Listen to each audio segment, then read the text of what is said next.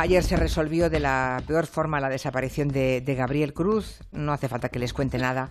No creo que haya un solo ser humano en este país que no sepa que después de 12 días de búsqueda intensa, 12 días en los que la Guardia Civil llevó a cabo una investigación exhaustiva al máximo, hermética, inteligentísima, batidas de búsqueda con cientos de voluntarios llegados de todos lugares de España, pues acabó con el hallazgo del cadáver del niño Gabriel la madre de Gabriel, Patricia Ramírez, hacía esta mañana esta petición pública en esta onda.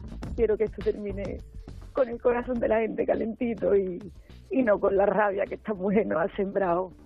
Así que por favor, los pescados un día más a la ventana y, y que no sale de ella ni circule ni una sola foto, si puede ser, porque no, no se lo merece ni se lo merece Gabriel la fortaleza inmensa, la entereza de Patricia, la madre de Gabriel. Manu Marlasca, buenas tardes. Hola, buenas tardes. Bueno, hemos, eh, estábamos muy pendientes, Manu, y a, esta hora decíamos que el tiempo de la investigación es el que es, que hay que intentar respetarlo al máximo, mm. no hacer elucubraciones, no hacer especulaciones, pero ah, desde las dos, dos menos diez de la tarde, hace una hora y poco, por tanto, ya sabemos de qué forma murió el niño y cuándo. Sí, son los primeros datos de lo que va a ser el informe preliminar de autopsia, luego habrá uno muchísimo más detallado, pero esos primeros datos arrojan eh, dos cosas muy importantes, que Gabriel murió el día de la desaparición, es decir, el día 27 de febrero, la tarde de su desaparición, y que murió a consecuencia de un estrangulamiento. Aparte presenta algunos golpes que todavía está por determinar si son antemortem o postmortem, pero esos son los dos datos más importantes y que además eh, evitan y impiden a la detenida Ana Julia Quezada el tratar de montarse pues una coartada o decir que fue una muerte accidental y que se asustó y que se lo llevó porque un estrangulamiento sin duda tiene una teología homicida siempre.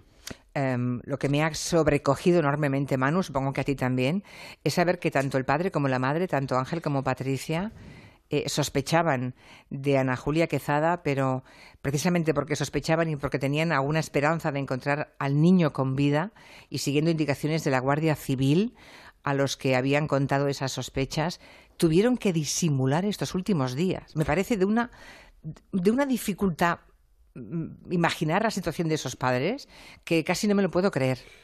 Sí, esto ha pasado sobre todo en eh, los últimos días de la investigación. El pasado viernes, eh, un poco antes del pasado viernes, durante la semana pasada, el padre Ángel les expresa a los guardias civiles que empieza a tener ciertas dudas, ciertas eh, bueno, sombras sobre, sobre la que era su pareja, la que es su pareja. ¿no? La Guardia Civil toma declaración el viernes a Ana Julia Quezada y al mismo tiempo le da instrucciones al padre para que siga como si tal cosa. Le confiesan una parte de la investigación, de una parte evidentemente no le revelan todas las sospechas que tenían, pero que sí le dicen que estaba bajo el foco de la investigación. Y hay una esperanza de que estaba, de que Gabriel podría estar vivo, porque en los últimos días, sobre todo, eh, Ana Julia se empeñaba en insistirle al marido en que quizás una recompensa, el anunciar una recompensa de 30.000 euros podría desbloquear la investigación y podría ayudar a encontrar a Gabriel. ¿no? Eso hace pensar a los investigadores, a los responsables de esta operación Nemo, que así es como se llamó la operación de búsqueda de Gabriel, Operación Nemo. Les hace pensar que podría tener alguien retenido al niño, al pequeño, e intentar sacar un rédito económico de su rescate. ¿no? Lo cierto es que lamentablemente y terriblemente lo que se encuentra eh, la Guardia Civil ayer domingo por la mañana es cómo Ana Julia saca el cadáver del lugar donde estaba eh, escondido, en esa finca familiar de la familia de Ángel, y lo trata de cambiar de, sitio y lo lleva además a un sitio que, a mí me sigue sorprendiendo, porque eh, Ana Julia es detenida cuando va a entrar al garaje de la vivienda que comparte con Ángel. No sé qué pensaba hacer con el cuerpo del niño. Yo creo que todos nos hacemos esa pregunta, Manu. Por cierto, ya saben, todos sabemos en este programa, especialmente desde hace mm, casi 11 años, eh, que Manu Marlasca tiene excelentes fuentes, ¿no? en las fuentes de investigación. Eh, ¿Es verdad que la Guardia Civil fotografió a Ana Julia Quezada extrayendo el cadáver de Gabriel de ese pozo? No, extrayéndole no. Y, además hay que matizar. Es que he leído eso y no. No, no a ver, la Guardia Civil desde el pasado viernes eh, mantenía una vigilancia a las 24 horas del día sobre, sobre Ana Julia. Sus comunicaciones estaban intervenidos, sus movimientos también estaban monitorizados y ella es vigilada a las 24 horas. Ayer por la mañana, cuando ella sale de las hortichuelas, deja a Ángel, a su pareja, en un hotel donde había quedado con una periodista y se dirige a esa finca de Rodalquilar. En ese momento está permanentemente vigilada. La Guardia Civil no puede tomar imágenes ni fotografías de ella sacando el cuerpo de Gabriel porque está en campo abierto y hubiese mordido, digamos, esa, esa vigilancia, ¿no?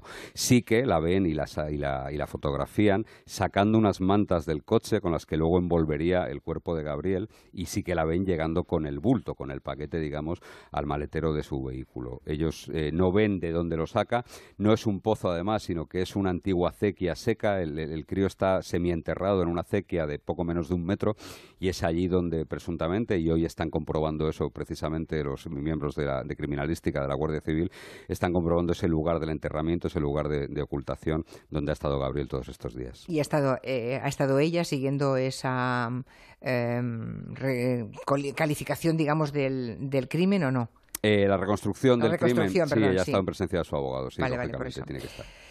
¿Se ha descartado por completo, Manu, que existan cómplices? No, no se ha descartado por completo. Eh, lo cierto es que a fecha de hoy, a esta hora, cuando apenas lleva unas 26, 27 horas detenida, eh, todavía no hay nada que haga pensar en un posible cómplice, porque en este momento está en este estado la investigación, pero pensemos que todavía queda una diligencia importantísima, que es la toma de declaración, la diligencia de toma de declaración a Ana Julia Quezada, que no, no sabemos si va a declarar, si no va a declarar, y quedan todavía muchas lagunas, muchos huecos por rellenar en, eh, en torno a la investigación del, del crimen. ¿no? no sabemos, por ejemplo, dónde acabó con la vida de Gabriel, no sabemos en qué momento lo capturó, en qué momento se lo llevó de esos 100 metros y de esa tarde terrible del 27 de febrero en Níjar. Entonces, no sé si mm, el- ella, con su declaración, va a poder rellenar algunas lagunas más allá de las que la Guardia Civil, que nos gustaría, porque la prensa siempre tenemos mucho más prisa que la Guardia Civil y que la justicia, claro. que nos aclararse todo esto, la Guardia Civil se va a tomar su tiempo tan, mm, con la tranquilidad, eh, ya además con, con la terrible tranquilidad de saber que por lo menos han encontrado el cuerpo de Gabriel y tienen al responsable de su, de su asesinato. Vamos a escuchar ahora un, un- un fragmento eh, de un redactor que trabaja con Manu Marlasca en La Sexta, un redactor de Expediente Leo Marlaska. Álvarez. Leo Álvarez, cuando, eh, cuando precisamente eh, ocurre el hallazgo extrañísimo con los ojos de hoy todavía más extraño mm, y casi eh, entendemos que la Guardia Civil a partir de ese momento pusiera todo el foco en Ana Julia Quezada de esa camiseta que encontró precisamente ella. Es extraño, pero, nos da igual. Lo, lo que importa es que aparezca Gabriel. Si la hayamos encontrado nosotros, cualquiera, es- eso nos da igual. Eso no- nos da una esperanza. Es curioso porque es el hallazgo de la camiseta y todo lo que la rodea. Yo recuerdo haber oído a Manu Marlasca mm, y otros expertos, pero de Manu me fío especialmente, ¿no? Eh, pues dar cuenta de las extrañezas que acompañaban a ese hallazgo que hace ella misma de la camiseta. Eh, mm, supongo que es ese momento en el que la Guardia Civil empieza a pensar que ella es realmente la... la- Estaba antes, ¿eh? Estaba antes. Ya antes era sospechosa. Sí, porque Pero ella- eso lo, digamos, corrobora esa Sí, eso refuerza, eso atornilla, eh, digamos, eh, más la, la- la sospecha sobre ella, ¿no? Pensemos que ella, en la primera toma de declaración que le hace la Guardia Civil, y pensemos además que es una declaración importantísima, porque ella, junto a la abuela de Gabriel, son las últimas personas que ven con vida a Gabriel. Ella está en la casa de la abuela en el momento de la desaparición de Gabriel. Y en esa primera declaración ella dice una serie de vaguedades, de imprecisiones, no puede situar el momento de la salida de casa, eh, habla de que tiene varias conversaciones telefónicas pero nunca aclara con quién, eso en primer lugar. Y después cuando la Guardia Civil le requiere para que entregue su terminal telefónico, su teléfono móvil, ella dice en un primer momento que lo ha perdido, luego ese teléfono aparece durante una de las búsquedas y además se niega o, da largas a la hora de entregar eh, su, ordenador portátil. ¿no? Entonces todo eso ya mm, hace que la Guardia Civil ponga el foco sobre ella.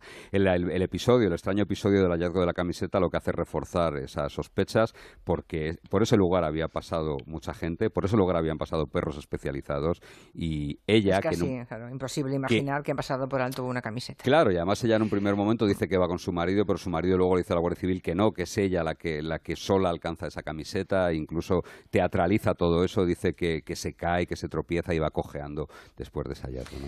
La autopsia imagino que acaba hoy mismo, Manu. Mm, ha acabado ya, la ¿Ha autopsia ha acabado ya? ya. El informe tardará, pero la autopsia ha terminado ya. Cuando tengamos el informe, seguramente mm, será el momento en que la Guardia Civil eh, comunique a la opinión pública pues todo el relato de los hechos tal como ellos, eh, según su investigación, han podido demostrar que fue, ¿no? El miércoles seguramente, Miércoles. cuando pasen a disposición judicial a, a Ana Julia Quezada, que tiene- a- a- se agotan las 72 horas, a partir de ese día, pues quizás tendremos una explicación de la Guardia Civil a la que todavía le queda muchísimo trabajo por hacer. Por cierto, la la policía ahora está investigando, yo creo que ahí se abre un abismo más y a todos se nos encoge el corazón de pensar lo que, eh, lo que la policía puede descubrir, si es que algo puede descubrirse tantos años después. Resulta que mm, el 10 de marzo de 1996 mm. se precipitó desde un séptimo piso al vacío en Burgos, donde vivía ah, Ana Julia Quezada, una niña de en algunos medios leo cuatro, años. iba a cumplir cinco ese año, iba a cumplir cinco. Que era su hija, su hija biológica. Eso es, sí. Eh, lo cierto es que eso, ese episodio, ese suceso, se investigó, lógicamente. Es el padre adoptivo de la cría, es decir, la pareja en ese momento de Ana Gabriel, el que llama a la policía y le comunica lo que ha pasado, que cuando se ha despertado ha visto que faltaba una de las niñas y que la ha encontrado en el patio de luces del, edificio. Y se investigó y se cerró como, como, bueno, pues como un accidente, como un episodio desgraciado, ¿no?